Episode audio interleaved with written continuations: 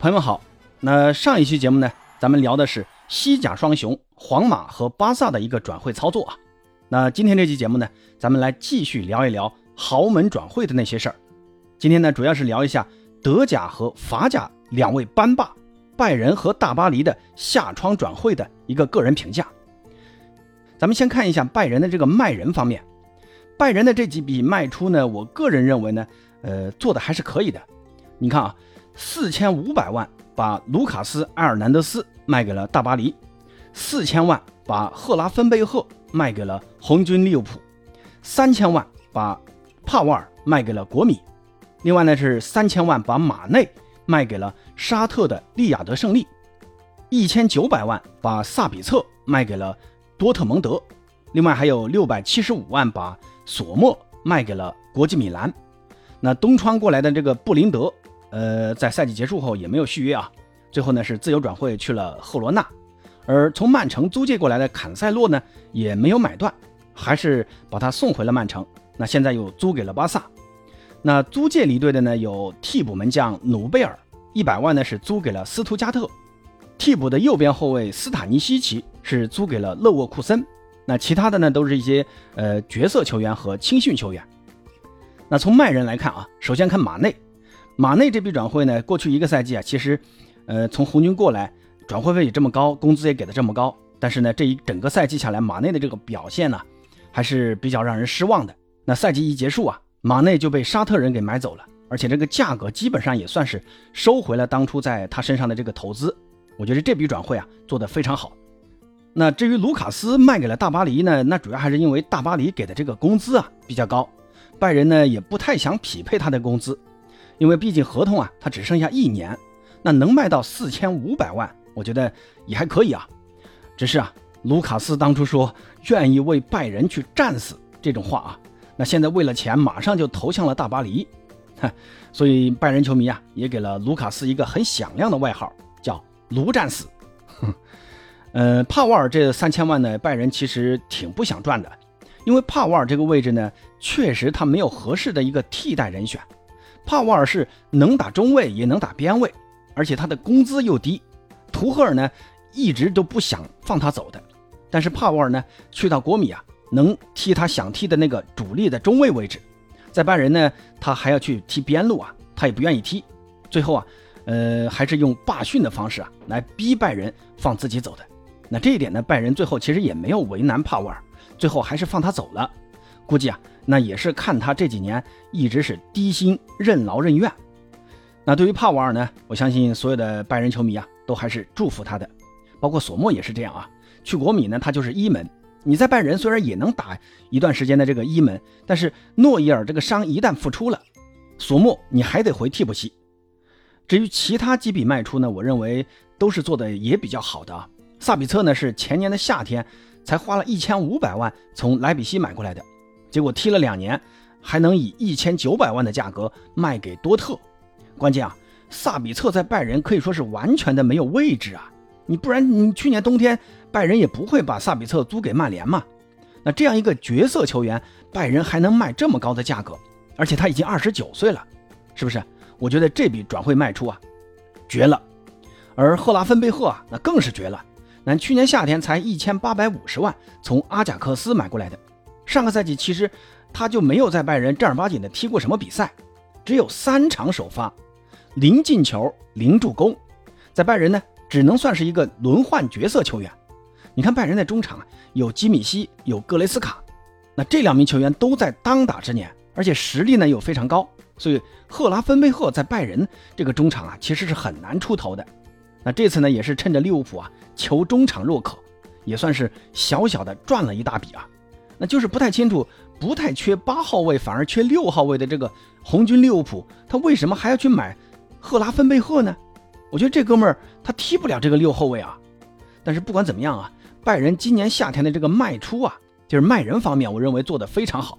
两个合同只剩一年的球员能回收七千五百万，那基本上也就把凯恩的这个呃支出啊是回收了一大部分。这个操作我觉得还是可以的。那在买人方面呢？拜仁其实也是决心很大的，那最大的一条大鱼呢，就是大英帝星哈里凯恩的加盟。热刺的这个列维啊，向来都不是很好打交道的。那这次拜仁呢，也是展现了足够的诚意啊，以打破队史记录的价格一个亿来报价凯恩，诚意啊还是很足的。而且市场上也只有拜仁这一家俱乐部在求购凯恩。列维直到最后啊，还在跟拜仁之间在拉扯，让凯恩呢还白白的在飞机场白等了半天。最后呢，好在也是有惊无险啊，顺利的加盟拜仁，可以追求自己的冠军梦想。而拜仁呢，也在莱万走之后啊，再次拥有了世界顶级中锋啊。那目前呢，凯恩在德甲也是渐入佳境啊。我觉得这笔转会呢，我个人还是挺看好的。在之前的节目里呢，我就有一个观点。我认为凯恩是有可能竞争明年的金球奖的。你看啊，在拜仁，他如果拿下了联赛冠军和欧冠冠军，那再加上明年的呃要举办欧洲杯，英格兰队要是有个出色的发挥的话，那凯恩和贝林厄姆这两位各自队中的核心，再加上国家队的核心，是真的有可能去竞争金球奖的。这个呢，咱们明年拭目以待啊。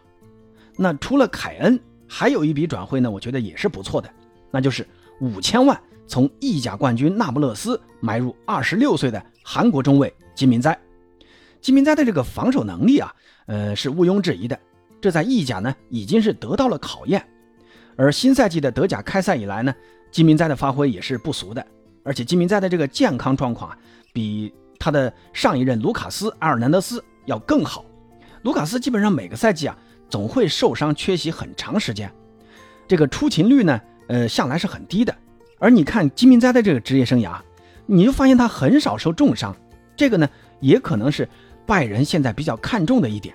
所以呢，卢卡斯最后你放走也就放走了。那其他的买人呢，就是五百万从以色列买了个小门将啊，而免签的呢有多特蒙德的左边卫格雷罗、莱比锡的中场莱莫尔，这两笔都是免签。那我个人认为呢，也是做的非常到位的。本身呢，阿方索也需要一个呃合适的轮换，格雷罗这样的集战力啊，能过来，我觉得还是挺好的。那特别是拜仁在有欧战时的这种密集赛程，格雷罗这样的有实力的球员，就能保证球队左边路的这个进攻防守的下限。而格雷罗呢，本身在多特呢，他也是想留住他的啊，但他这个年纪啊，也是最后一次拿大合同的机会，去拜仁呢，既能拿高工资，还能争一下。欧冠和联赛冠军，我觉得在这一点，多特跟拜仁比啊，那格雷罗肯定是去拜仁嘛。不过说实话啊，拜仁的除了这些引援，我觉得还是有蛮多遗憾的啊。那刚才说了，帕沃尔的替补啊，就一直没找到，因为时间太紧，来不及补充。本来呢，图赫尔是看上了切尔西的查洛巴，人家呢也同意要过来，但是价格方面跟切尔西俱乐部之间没有谈好，拜仁呢也不想当这个冤大头，最后啊也没有谈成。但这个位置呢，其实也还好啊，毕竟呢，这个位置还有马兹拉维，一个健康的马兹拉维啊，那肯定还是主力的。但是啊，中场这个配置啊，说实话，图赫尔是不满意的。我不知道拜仁球迷是怎么想的，起码图赫尔是不满意的。图赫尔觉得基米希和格雷斯卡的这个后腰配置啊不够硬，所以呢，后面又去找了富勒姆的那个葡萄牙后腰帕里尼亚，双方这个价格呢也谈妥了，帕里尼亚呢人也到了慕尼黑了。体检呢也做完了，但是啊，富勒姆跟拜仁和帕里尼亚之间呢有一个君子协定，那就是你得让我找到合适的后腰替代人选，那我才能放你走。结果呢，还是因为时间问题，富勒姆来不及找这个替代后腰，结果呢，帕里尼亚最后不得不黯然的回到伦敦。那帕里尼亚走的时候呢，听说还带走了一件拜仁的球衣啊，而且在回来的路上还把自己社交媒体的头像都给换了。把身穿富勒姆球衣的那个头像呢，换成了身穿葡萄牙球衣的那个头像了。那可以想象啊，帕里尼亚当时得有多沮丧啊！不过呢，东窗还是有机会再过来的。前半个赛季呢，只要拜仁把战绩给撑住了，那冬天帕里尼亚再过来，我觉得也是来得及的。因为主要争冠呢还是在下半程啊。其实同样的还有门将位置，现在诺伊尔还不知道什么时候复出啊。守门的任务呢，现在就靠乌尔赖西了。就希望乌尔奈西啊能把前半程赛程啊给他顶住了，而且呢，即便诺伊尔到时候复出了，需不需要时间来找这个状态，我觉得也是个未知数啊。所以呢，我是觉得这个下窗啊，拜仁在买人的方面的问题呢还是比较多的。说实话，我很少看到拜仁在转会操作上有这么多问题啊。以往的转会窗呢，拜仁在转会操作方面向来呢都是呃自信满满、游刃有余的。这个下窗我不知道怎么了，可能是因为刚刚更换了管理层，教练呢也是新的，一切感觉就像要推倒重来一样啊！而且很多操作都很仓促，很多球员呢要么一心要走，要么就迟迟不来，或者说拖很久。这个也是我没给拜仁下窗买人方面打高分的原因。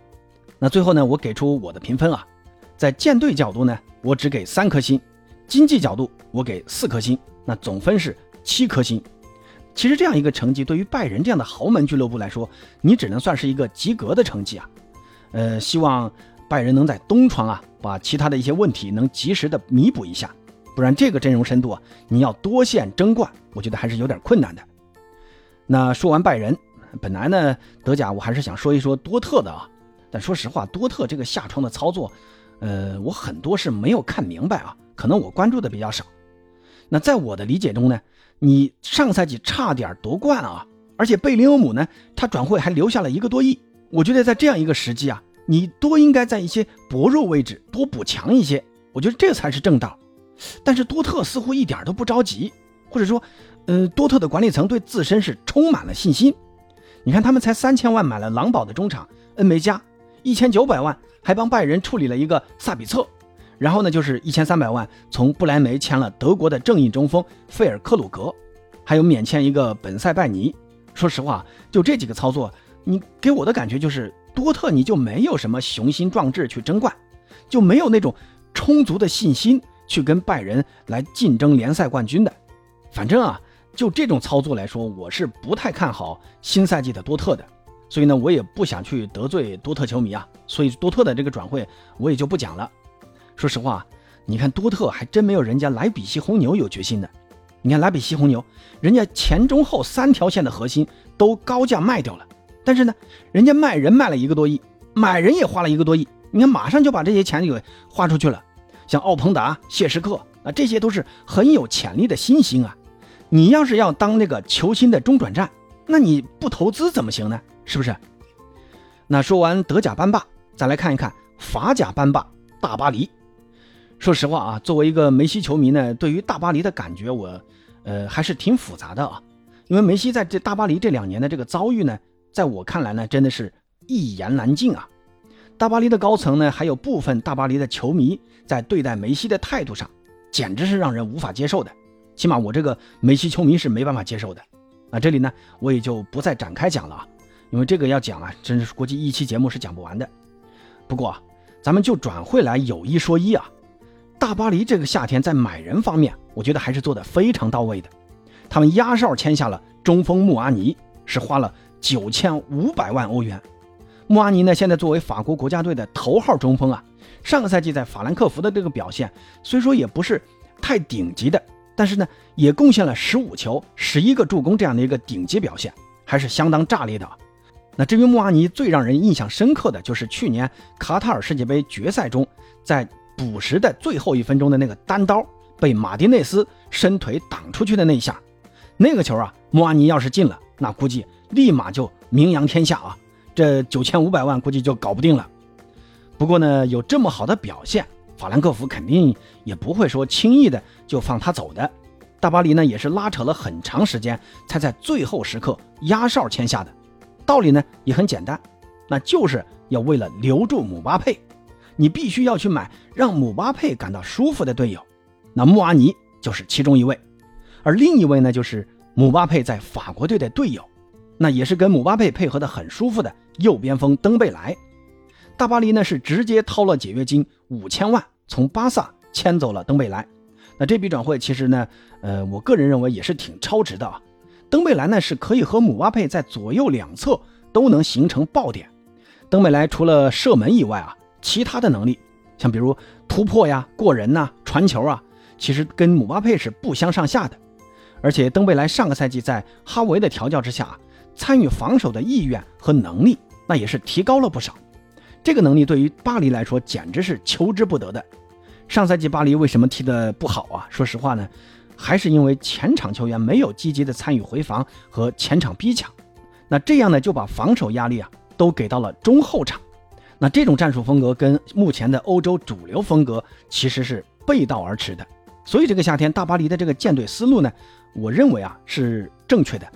前场那既要提高进攻能力，那也必须要能积极的回防和逼抢，同时呢，尽可能的让姆巴佩姆总踢得开心。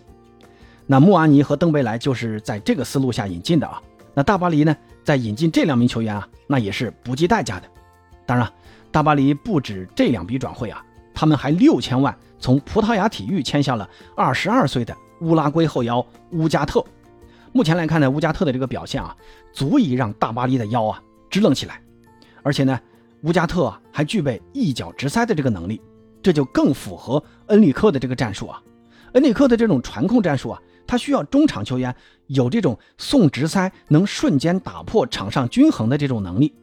而在后防线上呢，从拜仁花了四千五百万买入中卫卢卡斯·阿尔南德斯，从国米呢是免签了什克里尼亚尔。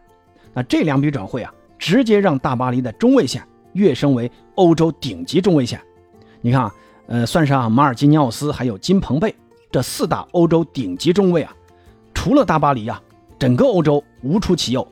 当然了，大巴黎不光买入这些球员，还花了两千两百万从马略卡买入了韩国的右边锋李刚仁，从皇马呢是免签了多面手阿森西奥，从里昂更是花了四千五百万买入边路好手。巴尔克拉，四百万从埃因霍温签回了租借在外的哈维西蒙斯，还有从本菲卡租借了葡萄牙中锋贡萨洛拉莫斯。听说，明年是七千万还是八千万，将要强制买断他。那从这些买入的操作来看啊，大巴黎在这个夏天是豪掷千金，年轻有技术，肯跑动肯拼抢。那最重要的就是要符合姆巴佩的意愿。而在卖人方面，梅西合同到期离队，内马尔是九千万卖到了沙特。至于内马尔出走的原因啊，既有跟姆巴佩之间的矛盾，那另外呢就是他也能给球队带来大笔的转会收入和减少球队的薪资支出。这个呢主要是从符合欧足联的财政公平政策的角度啊来把内马尔卖到沙特的。至于其他的啊，像迪亚洛呀、比夏布啊、伊卡尔迪啊、维纳尔杜姆啊、帕雷德斯啊，这些人也都卖了。说实话啊，大巴黎有人进，自然就有人出啊。那这些都属于主帅恩里克看不上的人，卖了呢，那也就卖了。反正啊，总共也没卖多少钱，算下来一大批人只卖了五千万左右，也只够买穆阿尼一条腿的。当然了，能卖掉啊，对于大巴黎这样的土豪俱乐部来说，呃，也还算可以啊。那咱们回过头来再看一看大巴黎的这个舰队，防线直接顶级了，不用说了，基本上完美。中场呢是稍弱啊，但是重要位置后腰这个位置有了乌加特，那两个边前卫呢还需要呃提高一下。但是呢，现在维拉蒂最后如果说没有走成的话，那大巴黎的这个中场呢也不算太弱。前场呢，大巴黎是直接更新换代，姆巴佩是留住了，他身边的队友呢从梅西和内马尔变成了穆阿尼、登贝莱这一对好友。那我不敢说大巴黎的进攻实力有多大的提高，起码啊。姆巴佩会踢得更加开心的，而且在反抢和回防上啊，这两位球员将会更加积极的。这样的改变，我认为对于大巴黎来说也是合理的。而且呢，他们还有贡萨洛·拉莫斯、阿森西奥、里冈仁、巴尔克拉这些出色的年轻的潜力球员。那至于经济角度呢，我认为大巴黎毕竟是个土豪俱乐部啊，你被人宰那也是正常的，谁都知道你有钱。所以呢，我最后给大巴黎的转会评分是。舰队角度五颗星，经济角度能免签时刻五千万能就能买来登贝莱，那穆阿尼没办法啊，人家就是这么强硬，你不砸钱根本就买不来。这个成绩啊勉强及格，就给个三星半。那最后总分是八星半，我觉得这个分数对于大巴黎来说已经是很高了啊。那新赛季的欧冠，很多的球迷啊说要看大巴黎的笑话，但是从这个配置和目前大巴黎在法甲的这个表现来看。我觉得这个笑话啊，很有可能是看不成了，因为恩里克的这个调教能力啊还是很强的。